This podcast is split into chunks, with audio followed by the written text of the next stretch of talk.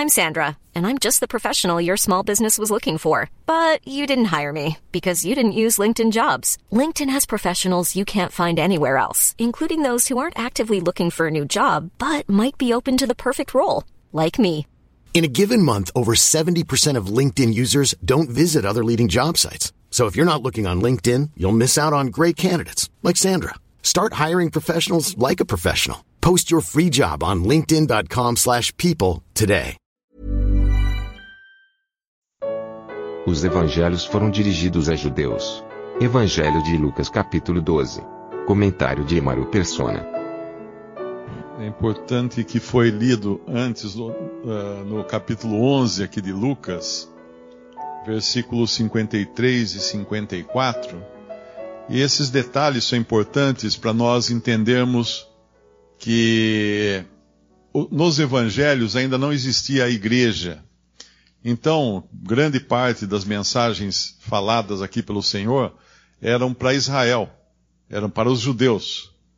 É claro que nós nos beneficiamos disso porque tem princípios aqui uh, que também se aplicam, como acontece com o Antigo Testamento. Nós não seguimos a lei do, do, Antigo Testamento, as outras coisas, os sacrifícios e tudo, mas há princípios lá que servem para o nosso ensino, nossa demonstração. Então, aqui no capítulo 11 de Lucas, versículo 53, e dizendo-lhes ele isso, começaram os escribas e os fariseus a apertá-lo fortemente e a fazê-lo falar acerca de muitas coisas, armando-lhe ciladas, a fim de apanharem da sua boca alguma coisa para o acusarem. Então esse é o contexto disso tudo. Ele, ele estava dirigindo, ele iria dirigir isso aos seus discípulos judeus, que os seus apóstolos eram discípulos judeus, e as outras, e as multidões também que o cercavam, para como que vaciná-los contra esses uh, escribas e fariseus, porque eles iriam fazer a mesma coisa que eles fizeram ao Senhor Jesus, eles iriam fazer a eles, aos judeus, aos discípulos de Jesus depois.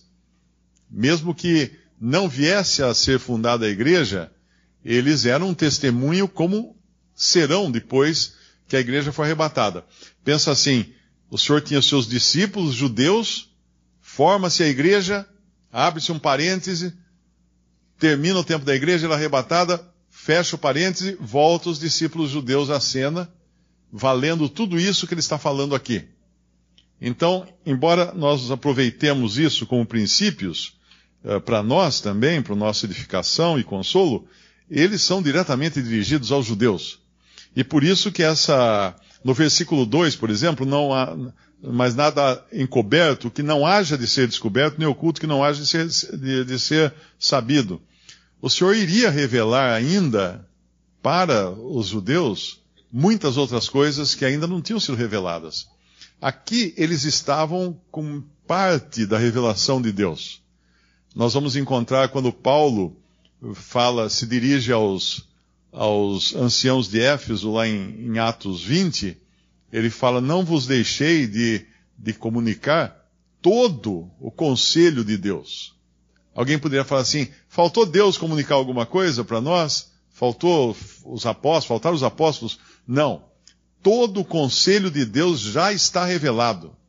Não tem mais nada que precise ser revelado. Se alguém comprar uma bola de cristal, é, pode pôr para enfeitar na estante, não vai servir para nada, porque não tem mais nada que Deus queira revelar. Tudo já foi revelado, tudo já está aberto.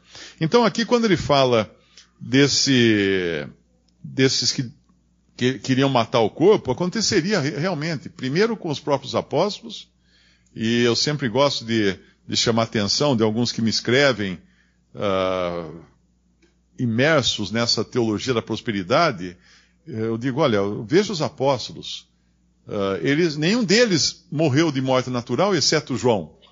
João morreu de velhice, mas todos eles foram uh, martirizados, decapitados, uh, morreram com espada, foram, foram jogados às feras.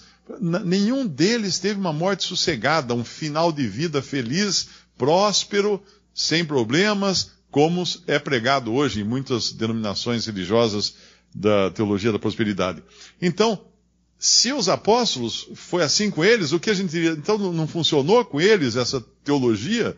Não, porque não é isso que Deus prometeu aos que são seus aqui na terra. Já começando com os judeus. Eles passariam sim por tribulações, por dores e por sofrimentos. E aqui, aqui nos fala também da rejeição, no versículo 10, como o irmão já explicou, o que blasfemar contra o Espírito Santo não lhe será perdoado. É, é constante. Ontem mesmo um, um, jovem me escreveu um monte. E eu tentava dizer para ele, escuta, você se você crer no Senhor Jesus, confessa os seus pecados. Não, mas ele já desistiu de mim, porque eu já blasfemei contra o Espírito, não tem mais razão de viver, e blá, blá, blá, blá, blá, blá, blá, blá, blá.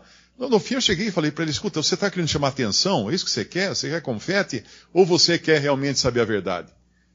Porque se fazer de vítima não resolve o problema. Então, não é uma coisa para nós hoje. O Espírito Santo está insistindo aí para que creiam no Senhor Jesus. E quando alguém fica aflito, desesperado, achando, não, agora não tem mais salvação para mim porque eu blasfemei. Mas escuta, quem, quem é que coloca em você esse sentimento de desespero por salvação? Só pode ser o Espírito Santo, que está colocando em você esse desespero por querer a salvação. Porque senão você não estava nem aí, você não ia nem ligar para isso, tava, ia assistir o jogo e esquecer essas coisas. Mas não, se existe essa aflição, existe esse sentimento de que eu preciso ser salvo, então, amém, você está tá bom, está ótimo. Deus está trabalhando em você. Isso é importante entender. Não abandonou você. Agora, outros que, uh, normalmente, essa, essas armas são muito usadas por pregadores pentecostais como forma de terrorismo psicológico para manter a coleira nos seus seguidores. Qualquer coisa, olha, sai, saiu da coleira, você perde salvação.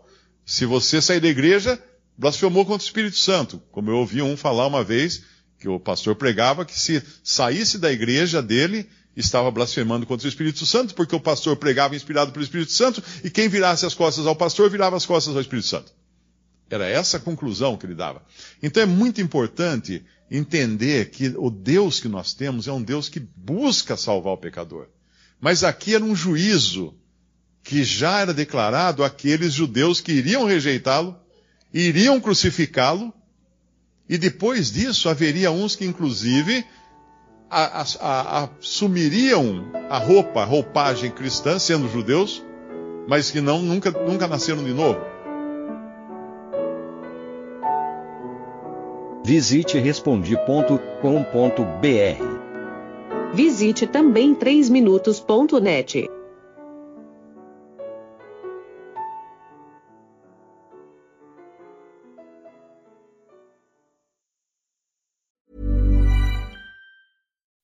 When you make decisions for your company, you look for the no-brainers. If you have a lot of mailing to do, stamps.com is the ultimate no-brainer. Use the Stamps.com mobile app to mail everything you need to keep your business running with up to 89% off USPS and UPS. Make the same no-brainer decision as over 1 million other businesses with Stamps.com. Use code PROGRAM for a special offer. That's Stamps.com, code PROGRAM.